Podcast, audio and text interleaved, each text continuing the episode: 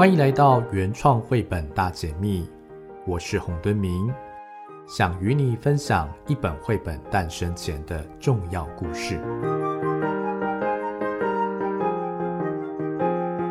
我们今天很高兴可以邀请到视觉艺术家安泽，呃，要跟大家一起来分享阿和背后的创作故事。那我们请安泽跟听众们可以问个好。大家好，我是安泽。呃，我们知道安哲的作品哦，曾经在法国、瑞士、比利时、香港等地产书，而且荣获多项的国际大奖的肯定。二零一八年，安哲以阿和为主题的五张插画入选号称插画奖的奥斯卡的意大利波隆纳插画奖。那这本书呢，就是以这五张插画作为发想的基础，历经三年而成的无字绘本。那我们今天很高兴可以跟安泽来聊聊阿和这本书。哦，那我们想问问看，呃，安泽，就是当时候这个事实上是一个新闻事件，河马阿和的故事为主去创作的。那不知道说可以请安泽跟大家简单介绍一下阿和这本绘本吗？这个绘本的题材来自于这个新闻事件。那在那一个月里面，这个新闻事件它是不断的在，常常看电视都会能看得到的。那这就引起了我的注意。那我想我被这个新闻事件里面的画面给震撼到。嗯哼。那所以，我那个时候我就在思考，说我如何用我的能力去关心这件事情，并且能够让这件事情能够有一些影响。所以才想象说，能够用什么样的方法呢？那我觉得图像创作跟绘本创作是我比较擅长的。嗯哼。当下就决定，希望可以为他做一个绘本故事。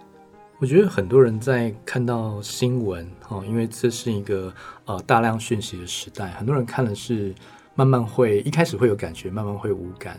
可是当时候安泽却是很深去感受到呃阿和的状态，阿和当时候的一些社会议题。那不知道说当初呃您在选择这个事件作为创作的过程当中，您是怎么去思考，怎么去发想你的创作？我听说您还为了这个阿和画了六七个版本，是什么原因让你不断去尝试这样的创作的不同的可能性？呃，阿和的这个部分来说，它涵盖了两个部分的讯息。第一个部分当然就所谓的动保的议题，嗯哼。第二个部分其实是我觉得这个大环境的一个省思的部分啊，嗯哼。就说，即便在这么多媒体的状态下。其实这件事情并没有对这只动物得到任何的帮助哦。嗯嗯，即便新闻每天在播，标题斗大，即便引起了小孩跟父母的关注，但是这件事情似乎对这个弱势的本身是没有任何的协助。嗯哼，所以我就觉得这个部分是我蛮想要去跟大家分享，也希望大家透过绘本可以去醒思这个我们这样的大环境是否对我们现在的状况是好的。嗯哼，那呃，我在这两个立基点上做整个绘本的创作。那另外刚刚提到说，为什么经历这么多的版本修正？版本的部分最主要是在跟出版社做沟通跟讨论的时候，我们来来回回的修改，所以就会有六到七个版本。嗯哼。那在最早期，其实我是用参展 Pro 那的那五张图做整个故事的主轴，所以在后续在跟出版社我们来回的沟通跟讨论上，我想彼此都有一些不同的想法。那我尽可能去抓住当时我原先的这个核心的设定，大概是这样的一个状态。呃，我自己是非常享受阿和跟小男孩他一起去尝试很多的可能性，不管是画画，或是躺在河岸上。啊，或者是他们一起去找这个气球那个历程，我觉得说非常能够感觉到，好像您就能够从这个阿和的视角去看到他渴望看到的世界。我觉得这个同理心是我们现在这个社会很需要，因为我们很多时候我们会关注一些热门的议题，可是我们真的需要呃设身处地去感受，哦、呃，去换位思考，去感受别人的感觉是什么。那我觉得这是很棒的一件事情。那不知道说您在创作这个故事那时候有没有浮现一些特定读者的轮廓？你特别想要跟大家说说这个故事，或者是呃，您有为哪一些读者在构图或文字上尝试一些变化呢？对，其实常常会遇到这样的问题哦，嗯，就是说我其实。在面对阿和的部分哦，嗯，我就完全没在想这个族群的部分，嗯嗯嗯嗯，对，就是我没有在思考这个问题，因为我觉得这是一个，我其实，在从事这个创作，我并没有心里面去设想这是个商业作品，嗯哼嗯哼，我想跟大众去分享，是，但是我并没有去把自己放在这个商业模式的定位里面。嗯，所以这才会让我一开始先把这个五张的原稿先去参加波隆纳的插画比赛的原因在这里。嗯嗯，坦白讲，如果我今天要做一个商业创作，我基本上我不需要把我的作品丢到一个国外插画比赛里面。嗯，对。所以我一开始就很希望做这本书，我可以用我喜欢的艺术形式来执行。那艺术形式要介入到商业绘本，它其实是有问题的。以台湾现在目前的这个市场来说，它的定位就会不明确，就会就会产生许多的，也许在创作者跟出版社之间都会有一些冲突。我觉得，嗯嗯嗯。那所以我一开始已经选定了我要用这样的方式来讲这个议题，因为我想我们需要严肃一点的去看待这件事情。嗯，好，所以我并不是要把它做得非常的商业化或是可口。嗯、那因为像台湾的市场，好像就变成说，你一定要商业才能够被看见，嗯，你一定要商业才会有人愿意来做。嗯哼，我其实，在心中是我没有否定这个商业模式了。可是，当一个市场里面全部都只能接受这样子的形式的作品，那我就会觉得是有点问题了。嗯哼，对，那你变成说真的有内容的东西，真的有机会。有深度或是有艺术形式的东西，它就没有机会被看见嘞。嗯哼，所以我就觉得这个东西是我我知道能力有限，但是如果有这个机会，哪怕一次也好，我想去把这件事情去执行。尤其是阿和的议题上，我觉得非常适合呃用这样的模式来来做的。嗯，对。呃，您在做这本绘本的尝试当中，您是用无字的方式去呈现，是不是是想要让读者不要用？被文字框架住了，其实是可以用不同的方式去思考或看待这本绘本。对，我们都是在台湾受教育的嘛，所以我觉得大家都很习惯了参考书后面的一定会有解答 哦，我们反而不会去探索过程哦，我们在意的只有答案。是那我觉得在绘本里面，我觉得有些形式的创作当然适合有文字，嗯、但是我常常在思考说。好比说小说，小说就是一个全部是文字的东西，它只会有封面有插图而已。嗯好，哦，那绘本为什么不能成为一个在自己舞台里面的主角呢？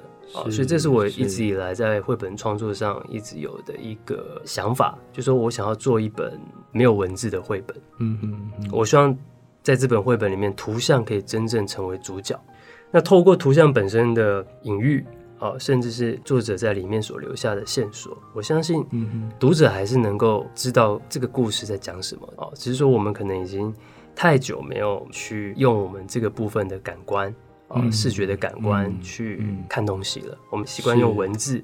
是。那阿和的部分，我总觉得这个文字会让观众一下就就少了那个想象力了。我希望大家可以带着想象力来看这本故事。嗯啊，因为你才能够真的进到这个世界里面来。嗯嗯，一旦我写上文字了，好像答案都在旁边了。嗯，那我觉得这个东西就少了一些它的可能性。那情感的部分，我觉得也会减少。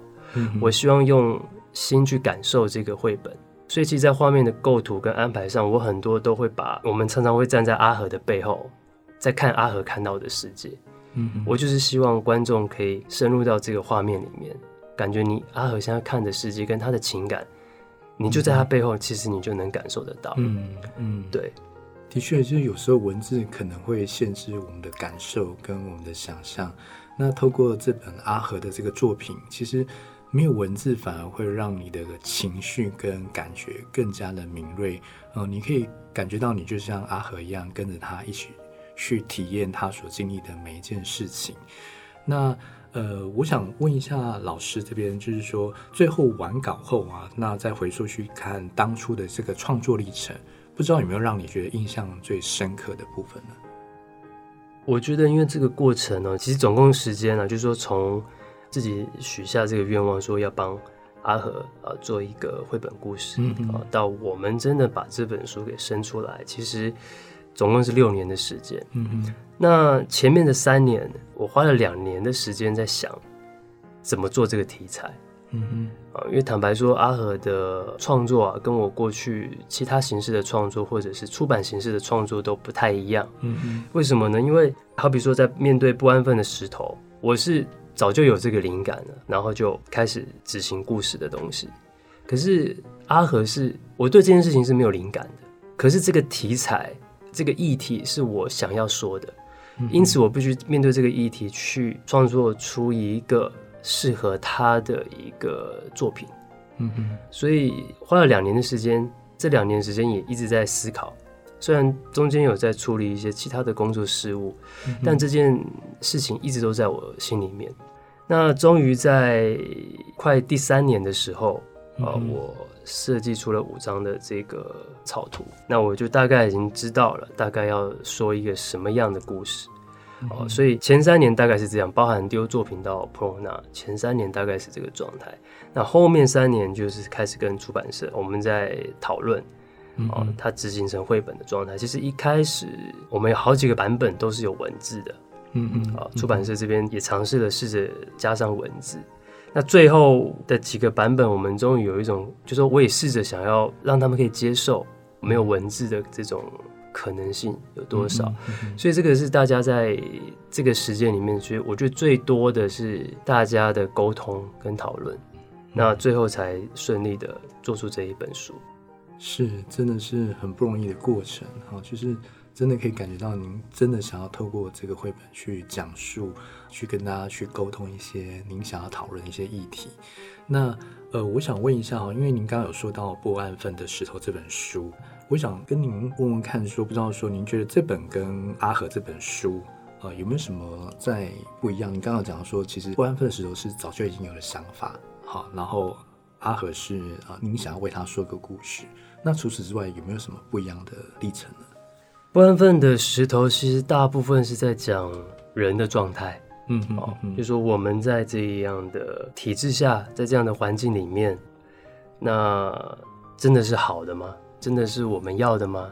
还是我们从来没有机会去选择，或者是从来没有去思考过这个问题呢？嗯哼，好，那故事的主轴就从那颗石头开始嘛，那颗已经脱离轨道的一颗流星，然后那颗陨石就掉到了这个森林里面。嗯，那森林里面基本上其实就是我投射的我们现状的大环境跟那个所谓的这个价值观。我觉得一成不变好吗？还是不好？我觉得有好有坏哦。嗯、可是我还是回到刚刚我提到，就是说，当一个环境变成只有某一个选择是比较好的时候，嗯、我觉得就是会有一点问题了。是。那其实为什么我会有感来做这样子的创作呢？或者这样的题材呢？嗯、我觉得我自己一直以来都不是在体制内的人啊、哦，虽然。即便我也需要接受正式的教育啦，或者是什么，我也需要当兵啊，我也需要出社会工作啊。即便我在现实生活上是必须还是在这个体制内生活，但是我时常会有许多的困惑。所以，好比说我在求学期间，我真正学校学到的东西，或者是我真的对我未来有创作上有帮助的，其实反而是我在学校以外的学习。嗯嗯啊。因为学校的学习，它是已经变成一个知识化的东西，嗯，啊，它为它不是为你而设定的，它是为所有人而设计的。嗯、那那样的东西就肯定不适合每一个人嘛。它也许适合大部分的人，那可能有少部分的人他就不适合这样的方式。那回到我们的社会化，我们社会化也是这样的状态嘛。所以我对这件事情一直可能是因为我是一个在从事这一方面在创作的一些相关的一个工作者，所以我我常常会有很多的疑问啊，为什么这个不能做？为什么不能这样去思考？那因为我在呃，好比说在求学的期间，我常常去，因为那个时候的网络并不是这么的发达嘛，我会常常去，好比说当时最大的书店就是成品，我会常常去那边翻书。那你会翻到很多的这种外籍的书籍，嗯哼，你会发现、嗯、哇，为什么他可以画这个题材？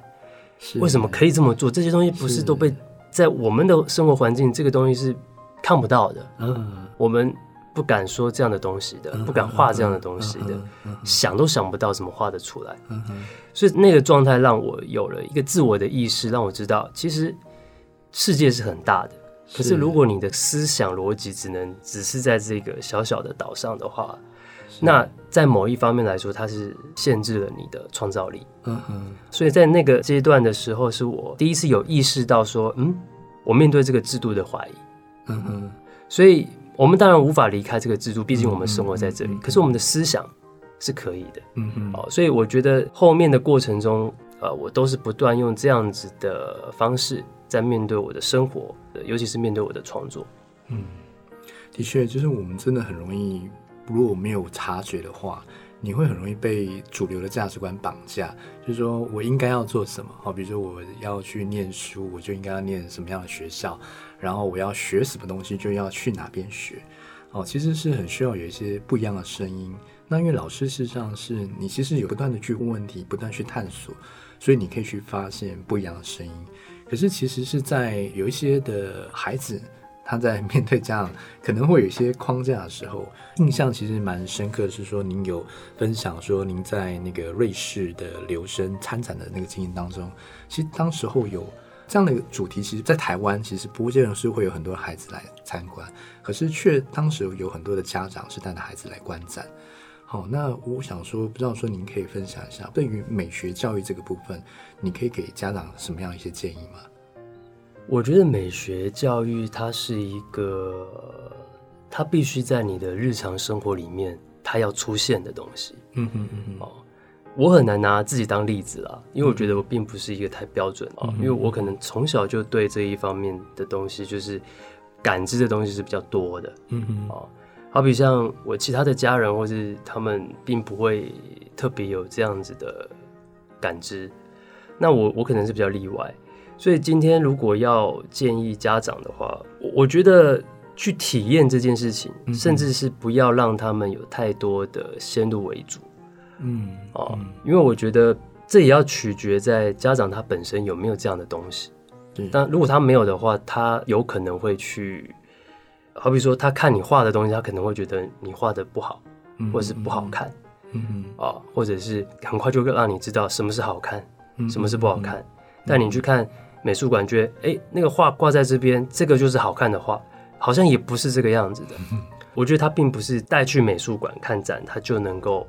他的美学就会变好，不是不一定是这样，或者是他是美术系毕业的，他就很有美学的赏析的能力，也不见得。嗯嗯哦，因为台湾大部分小朋友被送到画室去学画画，都是为了要去升学用的嘛。嗯嗯，那升学它就是又是一个模式了嘛。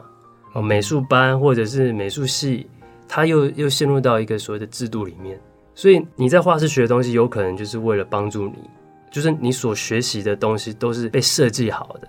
设计让你可以用一个手段考进去这个学校。哦，坦白讲是这个样子。是是哦，不然为什么范谷他就是他并不是一个学画出来的人，但他后来画的画，甚至是那些不是名画的作品，在一些专业的艺评人的眼中，哇，那个才是真正的绘画。嗯哼，那那个绘画拿来跟所有美术系学生比，根本就连入学资格都没有的啊。是为什么？那绘画的意义到底是什么？所以我觉得这个还是要回到说。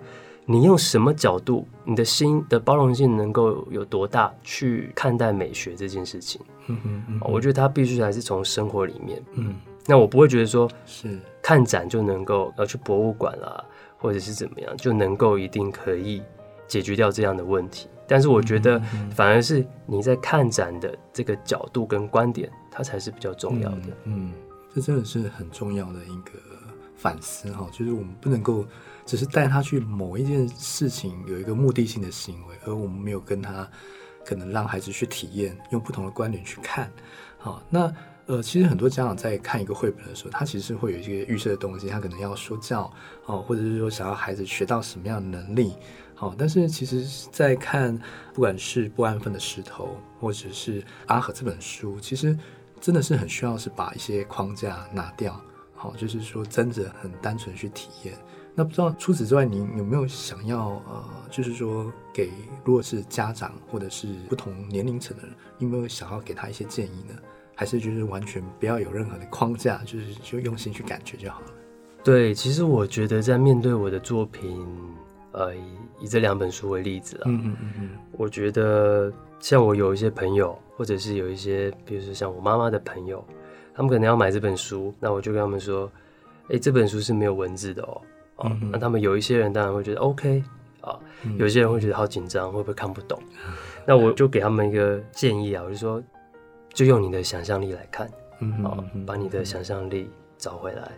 不要太有压力的去面对这本书，因为像阿和哦，阿和其实这本书它很适合在晚上的时候、深夜的时候，或者是你睡觉之前，很安静的状态下去阅读的。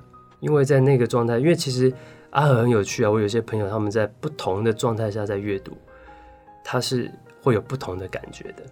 嗯，嗯，所以我觉得这一本作品是需要在你心静下来的时候，就随意的翻它。嗯。我觉得你一定会看得懂的，你一定可以了解到，你甚至会有你自己的版本。我觉得那也很棒。嗯哼，对，我觉得就像是你跟我一起完成了这个创作，你让他有另外一层的解读。所以就是说，阿和有没有一个故事，有没有一个准确的方向是有的。可是中间的这个旅程，它带给你的感觉，有些人是深的啊，有些人是浅的，嗯，有些人是很复杂的，有些人是很难过的。嗯嗯，哦，那个东西是我所期待的，不希望一旦有一旦有了文字，这些东西就被讲死了。嗯，他答案肯定就只有一种，啊、嗯，他的感受性可能也只会有一种。是，对对对，所以我觉得这个是阿和，我觉得这本绘本我最，它是我的理想啊，它也是个挑战。我非常喜欢安哲老师刚刚用旅程这个角度来讲阿和这个作品。哎，的确，我们真的不应该常常在看绘本是用跟团的那种思维，我们常会可能说，哎，某某名人是怎么样看这个绘本哦，某某谁哈要介绍怎么样去读哦绘本这件事情，其实它很需要有点像是自助旅行哦，就是没有框架，然后你就是想要去开启这个旅程，然后你需要可能需要慢一点，不要那么快，好去体验去感觉，然后去感受这本绘本。那我自己在看的时候，其实我的感觉啦，就是说我好像感觉会有音乐的流动的感觉。就是自己在静下来看这个绘本的时候，那我知道说，呃，安哲老师其实您也哦、自己会很喜欢看一些电影啊，或者音乐啊，或者是书籍，有没有一些呃书你自己在创作这个绘本的时候，其实你自己还蛮有感觉的？电影其实一直都在我学习创作的过程中扮演很重要的一个元素啊。嗯嗯，对，那。所以其实我在做，不管是不安分的石头，或者是阿和，嗯、其实先出现的东西大部分都不会是文字了，嗯，大部分都会从一个意象开始。嗯、哦，我就说，哎、欸，我看到了那个，好比说嘎嘎比森林，嗯、哦，我看到了，哦，这些角色在这个森林里面发生了什么事，通常会从一个意象开始。嗯、那这个意象就是因为我所涉猎的一些电影，嗯哼，电影它是一个结合所有艺术的。一个形式的一种创作哦，它有音乐，它有灯光，它有色彩，然后它有声音哦，它有构图，所以我觉得那个呃电影部分的确在这个方面给我了我很多的养分。嗯嗯嗯，我另外想问一下哈，因为艺术的在它表达部分，其实留白是很重要，就是它不是把所有的艺术做到满，不一定要像您的呈现，不一定要有文字哦，不一定要有。呃，音乐哦，不一定要有什么。那不知道说，您自己在创作的时候啊，就是独处这件事情，就是所谓的啊创作的这个留白，您是怎么样去让自己有这样的一个享受啊，让自己可以有点算是呃，让创作的养分可以不断出来。呃，你说画面的留白吗？呃，就是自己生活的留白。对，让自己有一些独处的时间，因为因为其实我觉得是个人创作者来讲，就是说自己的独处的时间，其实要规划，其实有时候不是那么容易啊。嗯，对。其实我觉得对我来讲反而还好哎。嗯嗯。对对对，就是说我自己的个人生活，不管是我刻意的要独处，或者是我并不想要独处，就是这件事情好像在我身上没有太大的问题了。就是说我我并不是一个很常需要跟很多人相处的状态。嗯哼，好比说，因为我二十六岁就离开了这个上班族的生活了嘛，嗯哼，所以基本上我大部分时间当然都是独自在面对自己的创作，嗯，那我也平常也很少这种所谓的社交活动，嗯哼，啊，那所以基本上我的生活其实是蛮简单的，嗯、啊，我生活是很简单的，所以我不太要去面对说哇，好像呃得要出门见个人啊，或者是怎么样，嗯啊，所以。就是常常会有些朋友觉得说，哎，这个很搞自闭或者是怎么样的，对，所以我就觉得这个部分反倒对我来讲不是太大问题。其实我也不是太在意大家用什么样的观点来看我。那但是我觉得跟自己的相处，他的确是需要花时间的，嗯哦，那他其实也会有一个方式啊，去对他过程中不见得是舒服的，是啊，过程中很多都是自我的对话。嗯嗯嗯，那好比说我的对我的创作来说，我其实常常都是在自我对话的过程中去创作出来的。嗯嗯，对，所以嗯，我觉得这个东西是每一个人可能会多少会需要面对的课题啦。嗯嗯，哦，就是说如何学习试着跟自己去对话，嗯，去相处。因为我觉得人他是面两个问题嘛，就是说一个是你怎么跟这个世界相处，以及你怎么跟你自己相处。我觉得好像就是这两个都是这两个议题围绕着人的一生。嗯嗯嗯嗯，探索自己真的是一个永远的功课。那我有看到之前的报道，您有分享说，其实有一阵子你还蛮喜欢，呃，有一本书叫做《过于喧嚣的孤独》。哦，那不知道说这本书对于您的创作有没有产生一些影响？哦，他我非常的非常的喜欢这个作者，哦、嗯，就是说，即便我是很很晚才知道这个这个作家，然后也很晚才去看了这本书，但是我完全能够理解他想表达的，我感觉我好像认识这样的人，嗯哼啊，那呃，我特别喜欢他描写他笔下的那些。低层的阶级的这些人物，可是在他刻画之下，你会觉得哇，这些人散发着光芒，嗯嗯，哦，非常的有魅力的。所以我，我我特别喜欢他所刻画出来的东西。啊，以及这个作者本身他对于创作的这种坚持，嗯嗯，啊，或者是他甚至觉得他活着就是为了完成这本书，哇，我觉得相当的了不起，我我内心就觉得很澎湃，就觉得哎，被激励到了。嗯，对，因为其实像我自己常常讲啊，我自己在我的创作常常来自那些很边缘的人事物啦。嗯嗯，那我对他们也特别的有感知，就是我觉得他们身上有很多很多的故事，甚至是我都觉得那些那些线条可能有一些跟自己也有点像。嗯啊，所以我我也很想要呃像这个作者一样，能够用自己的创作啊把这些。看起来很卑微、很低层的这些角色，刻画的，你知道，就是散发着光芒这样。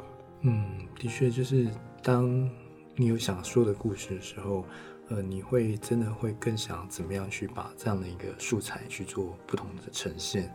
那我知道说，呃，阿和这本作品目前是用绘本的形式。那因为艺术其实有不同的载体。那您会不会想说，把阿和再去做一些不同的艺术的呈现？比如说像您之前有欧洲艺术家驻村的活动这样的形式，会想要做不同的变化吗？我目前是没有这个想法啦，嗯，因为我觉得针对一个题材，我觉得就用一种类型的方式去呈现就好了。嗯嗯，对，我觉得就留在那一个状态，就算这个状态并不是最好的，但是我觉得。那个就是在这个时间内所产出的东西，嗯啊，所以我不知道不会有这种说，譬如说再把它拿来做其他的形式的发展，嗯嗯，对我我倒是用这样的方式在在看待阿和的。那我知道说您过去的创作其实一直在尝试不同创作的可能性，那其实对有些人来讲说改变事实际上是不是那么容易？好，但是其实一成不变会丧失很多的可能性。那对你来说，就是你怎么样呃去帮助自己可以走出舒适圈？呃，我知道说像脸书的呃执行长，他每年都会给自己定一个愿望啊，比如说他今年啊每年都要认识一个新的朋友啊。那你自己有没有什么方法去帮助自己去走出你个人的舒适圈？我也会定一些功课给自己来做。嗯哼哦，其实我一直都觉得我没有让自己活得太舒适了。嗯哼，因为我其实是一个蛮钻牛角尖的人，好比说，我最近给自己功课是，比如说我画了五张的有题目的一个创作，嗯哼，那我就开始在想，因为按照过往的我，可能画个五六个版本，或者是现在脑中打好了它完稿的样貌，就直接做完稿。那我现在给自己的功课是题材一样，但是我可不可以画五十个不同的版本？嗯、我可不可以画六十个不同的版本？嗯嗯，对，在这六十个版本，因为通常你在，这就是为什么我的风格其实好像每一年都有一些改变哦。然后其实也有很多人提到说，你这个风格，他们都觉得需要有一个最代表性的。可是我每一年都会针对不同的题材、不同的故事内容做不同的完稿设定啊。嗯嗯嗯嗯，那我最近想给自己的就是又更难的了，就是说我希望我可以画到五十个，就这五张图可以画五十个不同的版本。嗯嗯嗯，那你觉得你就会抛弃掉一些可能你常常使用的方法，你常常使用的技法。嗯嗯嗯，对。可是在这个过程中，你一定会很痛苦嘛？你一定会觉得哇，还能够有新的可能吗？还能有新的可能？嗯、所以这个探索的过程，它就有机会去创造出一个新的风格。嗯、所以我就觉得这个必须要把它就是一个一直挤压到一个最极限的状态。对。那我最近这是我给我自己的功课。那有些人会说，就是要探索自己的可能，其实是呃需要从自己的生活开始。所以有些人会去尝试呃不同的生活，不同的体验。让他的创作有更多不同的可能性。那不知道说，如果说像没有任何的限制的话，您自己有没有最想要尝试的一些冒险会是什么？比如说，因为疫情的冲击，让你开始呃想要去试着，可能试着不同的生活的形态。其实我觉得，呃，讲冒险可能某一个层面接近。但其实现在的我啊，我觉得，嗯，嗯，当然很多人会说，哎，是不是要去看看世界啊，去旅行啊，啊，有一些不同的生活体验啊，也许能够激发灵感啊。可是我觉得也都对，但是我在思考的反而是另一个层面。其实现在对我自己在这一方面的看法是这样，我其实就只想要去把我的日常的生活过得舒服，嗯哼，过得自在。坦白讲，我因为我现在住在这个城市里面嘛，嗯嗯嗯嗯，那我觉得城市它有一个很大的缺点，就是无形中你的价值观就跟着大家一起走了，嗯嗯嗯嗯，无形之中你会发现你的创造力变少了，嗯嗯，因为大家在意的事情都一样，大家看的事情都一样，嗯嗯，嗯，啊大家的喜好也差不多。所以为什么说很难做自己的原因，就是说，因为大家会有一种压力去改变你啊。是啊，是啊。对对对，你不喜欢你的好朋友不喜欢这个啊，他们喜欢别的东西，嗯嗯，对不对？他们可能不喜欢你喜欢的东西，那久而久之，你就面对一个问题是，你要跟他们相处，你就是要假装跟他们喜欢一样的东西嘛，嗯，或者是就坚持喜欢自己的东西，然后被他们觉得你怪怪的。所以这个城市它会有一个这样的问题哦。那我现在就是觉得，我想要去追寻一种生活，就是说。我没有要去过什么很刺激的生活什么，但是我想要去过一个没有被这些无形中的呃框架给框住的生活。我觉得在拿拿开那些框架，创作的想法就会自然就会出来。嗯哼，对，嗯，老师刚刚有讲到说，在城市里面真的有时候会一种默默的、渐渐的，就有一些价值观会想要来呃框住你，可是你会试着去啊、呃、让自己独立思考，不要那么容易受到影响。那有些人他会有一些创作仪式，让自己就是说从这种纷乱的思维当中，慢慢的归于自己的生活和节奏。那不知道说您个人有没有一些创作的仪式呢？这个的确是蛮贴切的啦，就是说普遍啊，像我自己也会需要一个大家会统称叫仪式啦，一个状态下呃进去创作，因为。我觉得那个创作的东西是在大脑里面的另外一个开关，它存在在那里，但它并不是是我今天一起床，一走进工作桌，工具摆好，它就会出来的。其实大部分很多时候是你会盯着你的纸或者是你的工具，然后发呆了很久。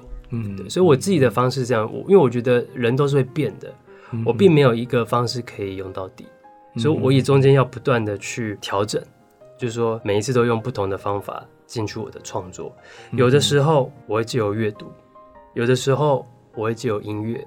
那很多时候是你今天一整天的生活的某一种情感，哦，突然你就哎、欸、很想创作，哎、欸、有感觉。所以我觉得呃这个东西对每个人都不太一样了，因为我觉得我很难回答说哦、啊、就是弄好一杯咖啡，然后 打扫家里玩，然后或者是怎么样就进来了，没有没有办法。我觉得他没有办法变成一个。SOP，但是的确，它需要透过一个方式，然后你可以进入到一个创作的状态下。从安泽老师的分享中，其实可以感觉到您对您自己的觉察其实非常敏锐。虽然说你没有说一个非常特定的一个创作的意识，可是你不断去觉察自己的感觉跟感知，能够让自己的感觉跟感知可以打开。能够去突破，去尝试不同的可能性。那回到阿和这个作品，其实我觉得在看待这个作品也是真的是需要去打开自己的感知，然后不要去太一定要有一个 SOP 要去怎么样去看，或是怎么样去说，哦，而是去感受，就是单纯去感受。那也许听众也可以跟我一样，哦，就是放着音乐，然后去感受这个绘本。好，或者是说，哎，你你你有想要做什么样尝试，其实都可以。那我觉得是真的，我自己觉得是很需要打开你自己的感知跟感受。那呃，今天非常高兴哈，谢谢老师跟我们分享这么多有关创作的想法。那在节目的最后，是不是可以跟我们分享，呃，您自己最近有没有非常喜欢的一个绘本，或者是说，呃，对你来说有没有是非常经典的绘本？好，说说看您喜欢它的原因。呃，我喜欢的绘本其实蛮多的，嗯、uh -huh.，然后，但是我觉得有带给我在创作上的一个启发的，嗯，是陈志勇的绘本，嗯哼，好，那他有一本很有名的书叫《失物招领》嘛，嗯哼，那他，呃，我觉得他有打破了一些所谓我们对绘本的创作的一些限制啦，呃，我也很喜欢他说故事的方法，呃，像《失物招领》这本书，它其实是有文字的，嗯哼，可是那个文字。跟它的图像配在一起的时候，并不会，你会知道他们的他们的分配好的位置是很刚好的，很平衡的。嗯嗯，图像还是很有魅力。嗯，那文字就在刚刚好的一个地方辅助了它。嗯哼，所以我觉得是非常，我觉得它是能够激发一些对创作者来说的一些新的想法。然后再来是陈志勇，他也做了一些比较偏纯艺术的创作。好，所以他也让我看到说，绘本跟纯艺术之间的可能性。嗯嗯，好。就说不是真的说绘本就是一定是给小朋友看的啦，嗯哦、嗯，然后要讨好那种家长的啊，是对，所以他让我看到了一个创作的可能，然后对我影响是很大的。那另外一个是，我觉得这个是小时候你会看，然后它也很经典，嗯，可是你长大之后再回去翻。又是不同的感觉，那个野兽国那，它也是很经典的一个绘本。是，我们在不同的年纪，你去看绘本，其实那个感受度都是不太一样的。嗯，好，那但是我觉得这个故事非常的简单，嗯，然后再来是因为我是一个很图像思考的人，所以面对图像的那种魅力，我是常常被这种东西给吸引的。就是我现在去看它的图像，还是那么样的有魅力。哦，虽然是非常简单的技法，但自成一格。好，所以我觉得这两本绘本应该是我目前心中对我启发比较多的。谢谢安泽老师跟我们分享这么多启发你的绘本。那我个人也觉得说，阿和这幅作品也是非常经典的作品哈，因为真的是你真的可以感觉到说，其实没有什么年龄的限制。不管是小时候看，或者是你陪着你的孩子看，哦，甚至是你到了一个年纪哈，你再回来看，其实只要你的感觉没有关掉，啊，你的感受。还不会被那些讯息、被主流价值观所淹没。那我相信，一定你能够感受到它的美哦，也能够感受到这个绘本能够诉说的不同的语言跟不同的方向。好，那我们今天非常谢谢安泽跟我们的分享，谢谢。原创绘本大解密，我们下次再见喽。